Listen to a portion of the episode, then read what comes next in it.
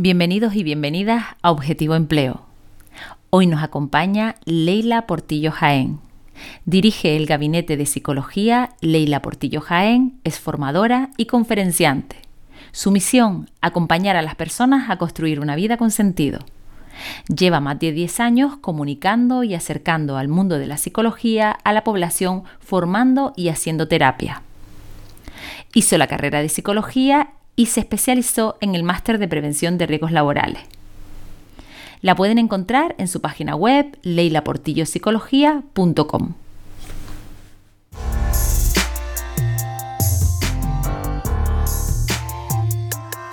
Yo quiero eh, primero empezar con una frase que ella me dijo y que a mí mm, me ha marcado bastante porque me ha hecho reflexionar mucho, Leila. Bueno, en primer lugar, eh, bienvenida, encantada de que estés aquí.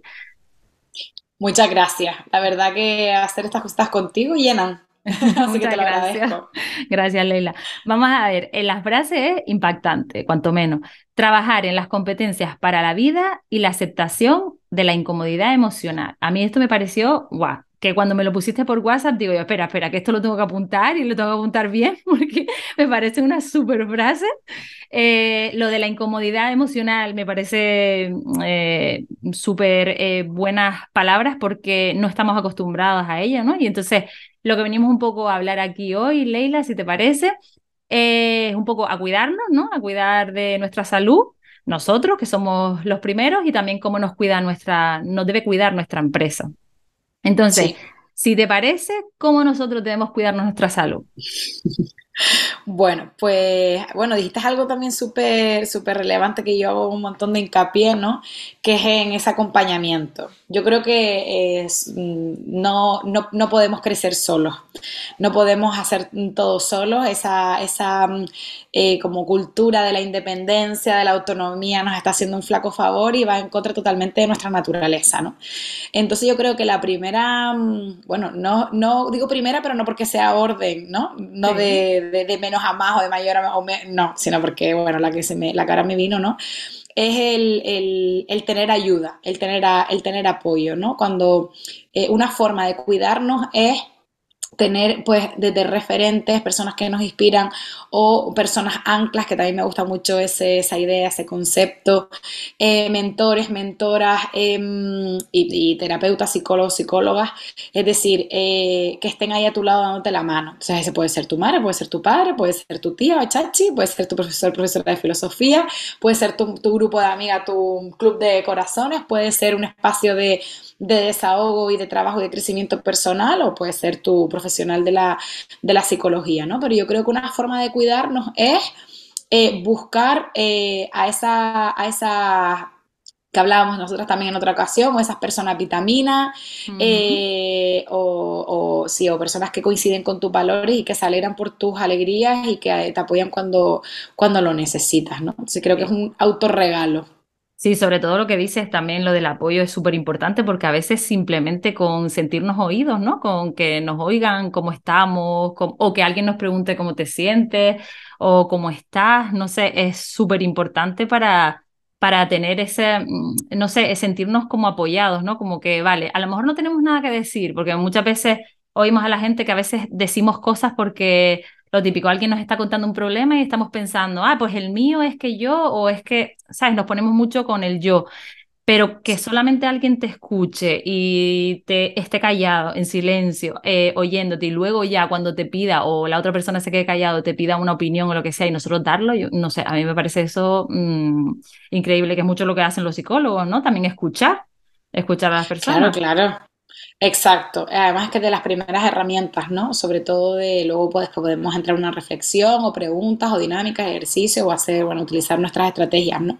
Pero esa, esa escucha de sin más, de oye, tienes todo el tiempo para ti, para desahogarte y para elaborar el problema que tienes. Me encanta también ese concepto, ¿no? De yo soy mucho de compartir para llegar a unas conclusiones. Y en medio juzgo, en medio critico, en medio lloro, en medio me quejo, en medio ¿no? Y ya de repente, después de tanto mm, expresar, pues, sintiéndome muy, muy eh, escuchada por otra persona, llego a el insight o a la solución del problema o al, sí, o por lo menos al alivio. Sí, porque eh, muchas veces el expresarlo, ¿no? E, exteriorizarlo, ¿no? Muchas veces nos hace pues ser consciente de lo que sentimos, porque, mm, bueno, los psicólogos tienen mucho esa terapia, ¿no? De que escriben un cuaderno, lo que te pasa, qué es lo que estás sintiendo, como que es una forma de verlo reflejado también en, eh, fuera de ti, ¿no? Para sacar tus propias eh, conclusiones, digo yo, o por lo menos madurar un poco más la idea de lo que tienes, de lo que estás sintiendo, aceptarlo. Sí, Exacto, escribir tiene varias, varias funciones que, que, se cumplen todas en una, ¿no? Y una es el vaciado, te vacías, vacías tu cabeza, vacías tus emociones eh, para poder ver las, las, respuestas, las soluciones o aceptarlo. Eh, establece distancia con el problema, te ayuda a establecer distancia con, con, con el problema. Eh, y, además yo siempre pongo como la metáfora, ¿no? Un, Rubik mm, es muchísimo más fácil que tenerlo delante de ti y ver todas las posiciones y todos los colores que tenerlo encima de tu cabeza, que es como además memorizar y acordarte de cómo estaban eh, esas piezas colocadas para buscar la, la, la, la respuesta y, la, solución eh, acertada, ¿no? Entonces, cuando uno escribe, efectivamente, lo ve de frente y entonces puede eh, eh, encontrar y comprender muchísimo, muchísimo mejor. Y luego también te ayuda a parar. Es mindfulness, es una atención plena y está claro que cuando uno para y uno eh, muestra la, la, atención plena, pues también no está en 400 cosas y ya por defecto encuentra relajación, encuentra bienestar, no porque sea el objetivo del mindfulness en sí, sino es una respuesta natural por el hecho de estar eh, en actitud observadora. Mm, vale, pues perfecto. Entonces decíamos que lo primero, sentirnos apoyados, acompañarnos de buena gente, ¿no? Que tengamos alrededor de nuestro de buena gente, de, gente que por lo menos nos aporte, ¿no? Que nos aporte ya sea un oído, un hombro o lo que sea, eh, apoyarnos en gente. Luego, en, segundo lugar, eh, otro trabajo que deberíamos hacer nosotros también, que yo creo, creo, te pregunto, eh, es también dejarnos ver un poquito, ¿no? Porque muchas veces, bueno, yo por lo menos como soy yo, no le suelo contar problemas a nadie. A mí me gusta siempre contar alegrías, pero ahí hay un fallo, porque obviamente siempre no estamos bien, ¿no? Hoy, por ejemplo, me preguntaba a un compañero de trabajo, pero tú estás bien, tú, eh, digo ya, pero ¿por qué? ¿Sabes? Ya me lo tomé como, pero ¿por qué me ves mal? No sé, parece que no tenemos esa naturalidad, pues sí, un día estás mal, es lunes, vengo corriendo, No, no tenemos esa... Sí, esa la, eh, lo que tú estás hablando, la, la palabra que lo describe es vulnerabilidad. 嗯。Y efectivamente, ¿no? Creo que eh, eh, y va con, pues con la, a, tu, a, tu, pregunta, creo que vulnerabilidad va con, con la, la, idea de la segunda herramienta, ¿no? que yo, o de forma de cuidarnos, que, yo, que yo tenía en la cabeza, que era eh, el auto, ese autoconocimiento del mundo mental y del mundo emocional interno que todos tenemos y todos compartimos, y que efectivamente tiene que ver con la aceptación de que todos somos vulnerables, todos tenemos pensamientos a veces muy catastróficos, muy negativos anticipantes, todo eso es completamente normal, es natural. Todos tenemos, nos acompañan incomodidades emocionales y en el momento en el que tú rechazas, en el que tú no hablas, tú no compartes de todos los aspectos de ti, no estás aceptando que tú eres vulnerable, es decir, que eres, que eres humano y entonces de alguna manera no te estás cuidando porque estás rechazando algo tan... Eh, pues, pues, tan natural como que en un día puedes levantarte de muy buen humor y acostarte súper enfadado, triste, porque, porque y casi que a veces no sabes ni siquiera por qué, sino por el simple hecho de estar, de estar vivo. Esto es como, yo bebo agua ahora, pero a lo mejor no tengo ganas de hacer pie hasta las 8 de la noche. No es algo inmediato. Si me puedo sentir triste ahora y no haber pasado nada que explique de manera inmediata mi tristeza, simplemente por el hecho de estar vivo, mi cuerpo va eh, fluctuando, evolucionando, haciendo, sintiendo, ¿no? Entonces esa parte de autoconocimiento, de que somos personas vulnerables, entonces poder reconocer que hay veces que la vida nos duele, efectivamente es otra manera que tenemos de cuidarnos. Y reconocerlo, vamos, que, que, siempre no estamos bien. Además, no, no es sano siempre parecer que estamos bien, ¿no? Digo yo que eh, a mí me decían, no te fíes mucho de la gente que está todo el día riendo, todo el día estupendo. tenemos emociones, o sea, lo vemos en los niños, ¿no? Que no están tan viciados como nosotros cuando crecemos. Los niños, pues si hoy no les sale esto, pues lloran. Mañana, pues si están súper contentos, se les ve en la cara, son muy naturales. Nosotros hemos perdido eso, con el tiempo vamos perdiendo eso, ¿no? Sí, nos hemos, hemos creado una máscara y la idea cuando al final tú vas a un proceso, por ejemplo, terapéutico, es quitarte esa máscara. Sí. O sea, ¿no? Las personas, bueno, quieren a lo mejor buscar el bienestar porque sí, lo que encuentran es la aceptación de que la incomodidad es parte de la vida. Pues Leila, eh, sí, para nosotros que somos, cuando hablamos de nosotros mismos, es tan difícil, ¿no? Es tan difícil gestionarnos o autogestionarnos a nosotros mismos con nuestras emociones, con nuestra mochila que llevamos atrás cuando vamos al trabajo y demás. ¿Pueden hacer algo nuestras empresas por nosotros en este sentido? Claro, por supuesto. Como bien decía, yo veo a la empresa como un ente de crecimiento personal, de, desarrollo de habilidades, de las competencias de cada persona. Y la, y la, empresa puede hacer muchas, em, eh, eh, o sea, tiene muchas herramientas, ¿vale? Una de las herramientas que creo que todo el mundo conoce es la información y la formación. Entonces, las empresas pueden y tienen la capacidad de, y están subvencionadas, subvencionadas tienen subvenciones para ofrecer a su, eh, a su plantilla eh, formación, por ejemplo, en herramientas de higiene mental y de, y de y de, y de, y de gestión de, de emociones, es decir, de desarrollo de la inteligencia emocional. Esa, por ejemplo, ¿no? Hay veces como que se centran en lo obligatorio, prevención de riesgos laborales, eh, ¿no? Como básico, o temas de, de, conocimientos técnicos, y a veces mm, se olvida de que en realidad cuando tenemos un buen autocuidado emocional y mental, lo que es el aprendizaje de, de, ya de las competencias más técnicas sale de, manera muchísimo más fácil, más sencilla, pero a veces tenemos esa idea de que los problemas se quedan en casa. Mira, perdona, mis problemas están aquí, están aquí, y esto y esto viene conmigo. Yo no puedo dejar mi dolor de barriga ¿no? Con mi cuarto cerebro en el intestino en mi casa, no puedo, ¿no? Entonces, por ejemplo, eh, estaría la, formación. Luego está también en el, en el liderar con el ejemplo. ¿No? Si yo no soy un líder que no reconozco mis errores, mm, pues difícilmente mi equipo, cuando cometa un error, va a poder avisarme con tiempo y antelación para luego yo poder eh, pues cambiar lo que tenga que cambiar o solucionar o prever, ¿no? Entonces, claro, si te crees perfecto, perfecta y eso es lo que cuando no lo es, nadie lo es, ¿no? Eh, eh, y así es, se lo demandas al equipo, el equipo no puede ser vulnerable y le cuesta mucho reconocer el error y entonces cuando no reconoces el error lo empiezas a tapar y tienes entonces dos problemas. O sea que mm. creo que liderar ese con el, con el ejemplo es maravilloso. En estas competencias que son transversales, ¿no? Que esta formación que tú dices son transversales a todos los trabajos, porque aquí no hablamos de un trabajo que es que no es porque yo trabajo en un banco tengo más estrés que el que trabaja en una obra o el que trabaja, no, o sea, no, aquí las personas podemos tener estrés en cualquier tipo de trabajo.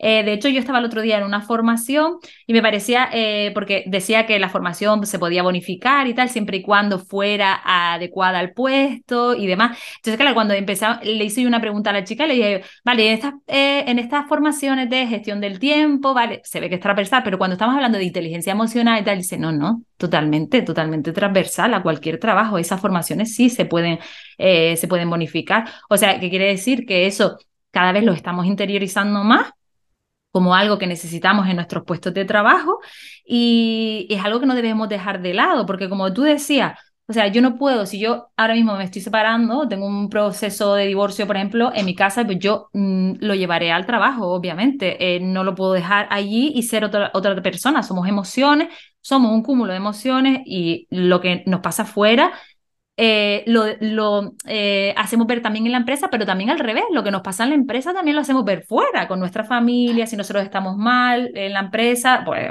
tampoco nos habrán aguantado, ¿no? En casa de si estamos mal en el trabajo, imagínate. Claro, va de vuelta, va de, va de vuelta y ese momento en el que queremos a una persona súper neutra, capaz de ejecutar y de producir independientemente de lo que le esté ocurriendo ya en otras áreas de su vida, es pues, vivir un poco en una fantasía y en una, en una utopía, así que sí. Y para mí, claro, competencia transversal porque la hemos llamado así, pero que para mí es que es la base de todo.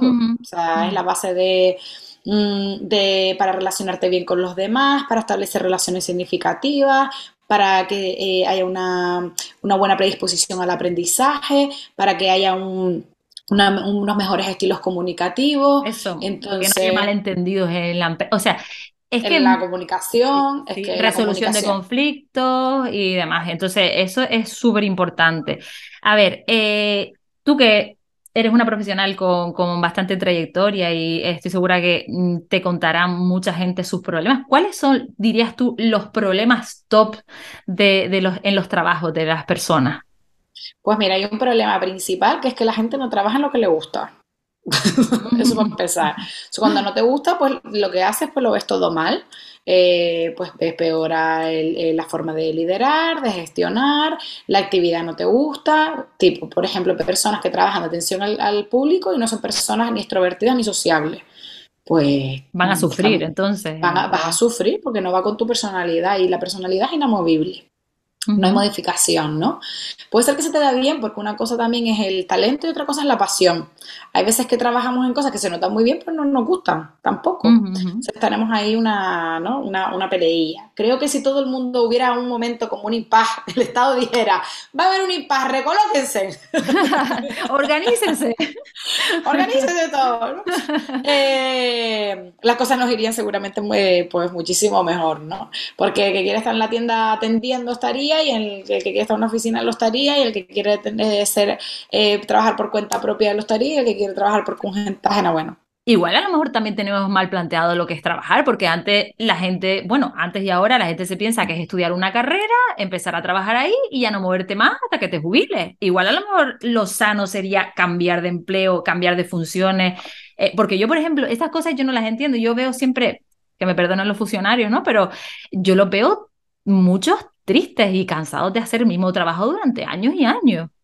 Sí, y además que la, el hándicap del, del, funcionariado es que el proceso de selección no es por valores, no es por competencias, es porque, bueno, porque te salió bien un examen o no bien, pero estás en una lista y accedes porque hay oportunidad para todo, pero entonces en tu departamento hay personas que a lo mejor no saben hacer ese trabajo, no quieren, no pueden o que incluso efectivamente eh, tienen unos problemas muy graves que les impide mm, pues, relacionarse bien con los demás o que no comparten con, los valores, ¿no? Entonces, claro, eh, y luego, eh, después ya todos los mecanismos internos, ¿no? De que no hay evaluación por el desempeño, no hay objetivos marcados. No hay motivación. ¿no? Claro, no hay, no hay motivación. Entonces, que un departamento dentro de un contexto de funcionariado funcione bien depende mucho pues, de la voluntad y de que el jefe de equipo de, de sector, o sea, eh, pues bueno, pues se haya caído ahí casi que de, de, chiripa y azar, es todo muy azar.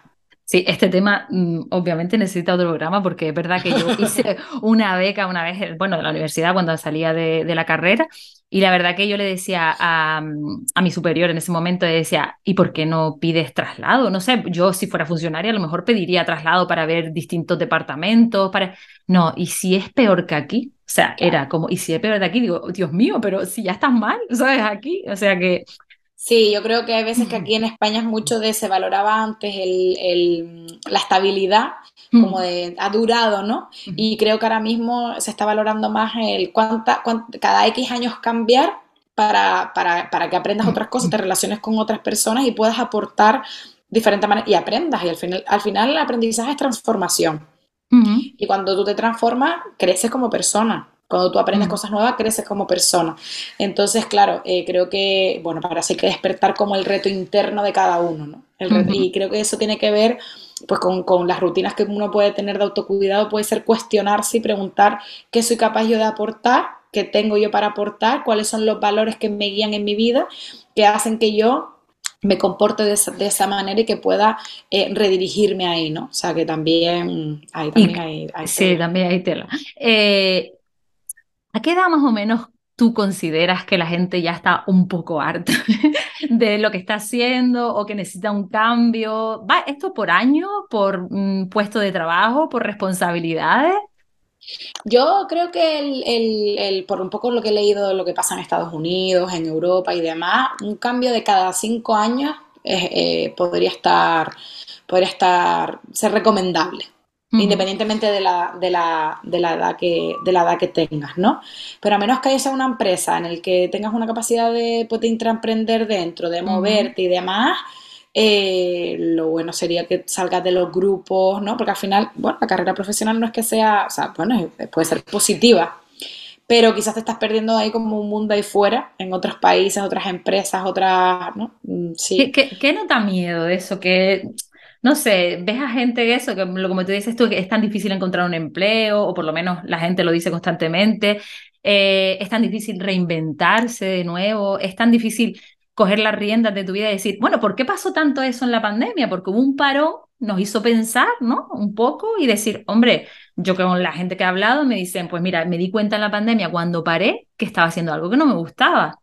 A partir de ahí, claro, pero te tiene que pegar alguien un bofetón para que te des cuenta. O sea, tuvo que venir la pandemia para que la gente se diera cuenta. Claro, porque creo que, que, han faltado muchas herramientas a nivel educativo de, de, enseñar a las personas a parar y a preguntarse, ¿estoy siendo feliz? Yo esto siempre recomiendo que lo hagan las personas trimestralmente, con el cambio de estación. Entonces, eh, además aquí pueden entrar en mi, en mi canal de YouTube, tengo un montón de vídeos de cómo parar cada tres meses para hacerse preguntas claves y establecerse nuevos objetivos, nuevos retos en todas las áreas de tu vida. Entonces ese momento en el que puedes parar y puede durar dos horas un día o puedes estar varias semanas reflexionando qué quiero, dónde quiero ir y demás, eh, lo que hace es prepararte, prever, pedir las ayudas necesarias para hacer los cambios que necesitas. Y no hace falta que venga ninguna pandemia, ya es como que el locus de control de, de los cambios de tu vida está dentro de ti. Y luego, bueno, si viene una sacudida tal cual, pues genial, ¿no? a mí me sirve igual, mucho. Claro, igual lo que mm. tú propones, pues nos hace dar cuenta de que esto como que lleva un barco, ¿no? De pequeños eh, mm, virajes que se puede decir y no dar una vuelta completa. O sea, llega un momento que te estás preguntando continuamente, porque a mucha gente le estresa esto, preguntarse continuamente si está bien, si lo que está haciendo está bien, porque sí, porque dice, tengo porque que te estresa. Claro, porque no tienes las riendas, entiendo yo, porque, porque te da miedo pensar. A mí me encanta. Cuando termina el trimestre, a final de ahora, ¿no? Yo lo hice a final de diciembre y luego a final de, de marzo, me encanta. Yo no sé qué me depara de abril a. Claro, eso yo creo que te permite hacer pequeños microcambios, ¿no? Claro. y dándote cuenta de lo que quieres, lo que no quieres. Yo creo que también eso lo da un poquito la, la edad por el bagaje profesional que se tiene en el sentido de, no, ahora yo, porque yo me acuerdo antes cuando era más eh, joven decir, pues bueno, no voy a decir que no nunca, ¿no? Lo que me he hecho. Pero ahora, ahora, sí. no, perdona, sí, esto sí, esto no, esto me gusta, esto no me gusta. O sea, ya tiene que tener más claro más cosas. Perdón, mi perro acaba de enfadarse con, con un ente también. Igual no le gusta lo que está diciendo. mi perro, mi madre dice que es un perro de Harvard, dice, entre los podcasts que graba, los webinars que hace, las consultas online, las clases de inglés, y todo este perro sabe mucho. Él sabe en todas partes. Total, yo creo que es cuestión de, de, incorporar la herramienta. Y yo creo que cada uno a su nivel, desde pequeñitos, lo deberíamos empezar a practicar. ¿Qué te gusta? ¿No? Tipo, el que está en gimnasia rítmica. Canca, ven, mi amor. Ven. Bueno, el que está en gimnasia rítmica, no, te apuntas en septiembre y te tienes que cambiar en, en, en, junio. Para mí yo creo que eso es un castigo. Los niños no tienen tanta conciencia y los nueve meses se les hacen eternos. A lo mejor al niño al final de mes te está gustando. Sí, ¿quieres apuntarte más? Sí. Luego, mira, no, o vamos a, ya un poquito mayor, vamos a establecer un objetivo hasta el primer trimestre. Luego vas cambiando. Es verdad que es un curro para los padres. Sí. Pero es que, eh, que sí, no, pero que esa, esa es, eso es aprender a vivir, es currarte la vida. Ese, es el autoconocimiento, que digamos, que lo que me gusta y lo que no me gusta. Eh, Exacto. Sí, porque, por ejemplo, cuando uno sale con 17 añitos, 18 añitos de la EBAU ahora y demás, mm. muchas veces me dan bastante lástima porque no saben muchas veces ni lo que quieren hacer, ni lo que quieren estudiar, ni lo que...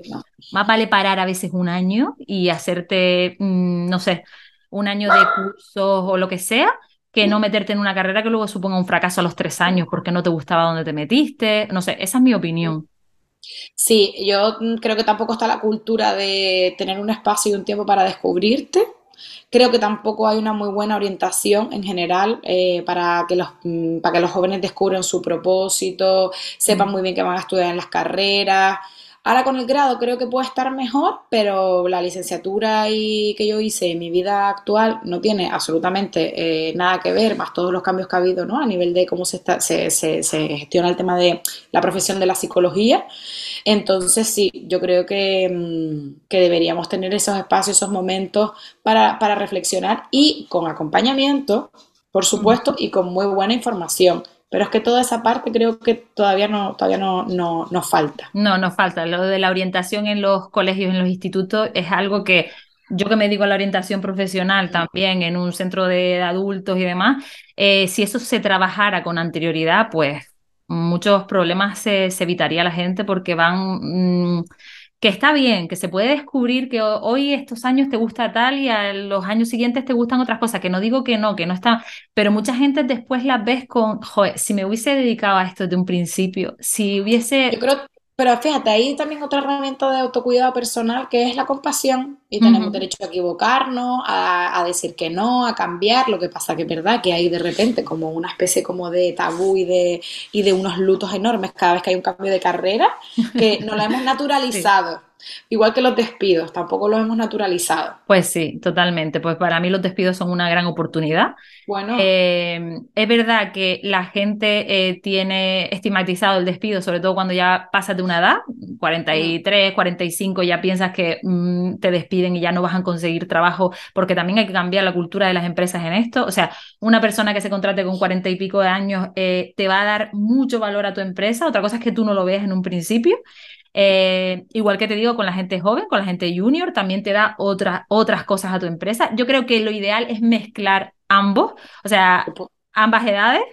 Grupos heterogéneos, maravillosos para todos. Totalmente, porque se complementan, porque unos aprenden de los otros, eh, unos hablan desde la experiencia o desde haber tenido problemas en situaciones diferentes en distintas empresas y otros vienen con esa, no sé, mm, eh, con esa iniciativa, con esa a lo mejor mente más plana, limpia, que no esperan que lo que vaya a pasar sea lo peor, a lo mejor son un poco más decididos. No, hay cosas que se complementan muy bien en los equipos de trabajo y yo creo que eso se debería eh, abogar por ello, sobre todo los recursos humanos que tengan en cuenta esto, que es muy importante. Leila, yo me encantaría quedarme contigo toda la tarde. Sé que tienes una agenda apretadísima y tienes que salir ya pitando para, para otro sitio. Eh, espero que este sea el primero de, varios. Cuando tú quieras y te apetezca, pues puedes eh, venirte a pasar un ratito. Eh, me ha encantado tenerte. Es un placer hablar contigo. Aprendo muchísimo y muchísimas gracias.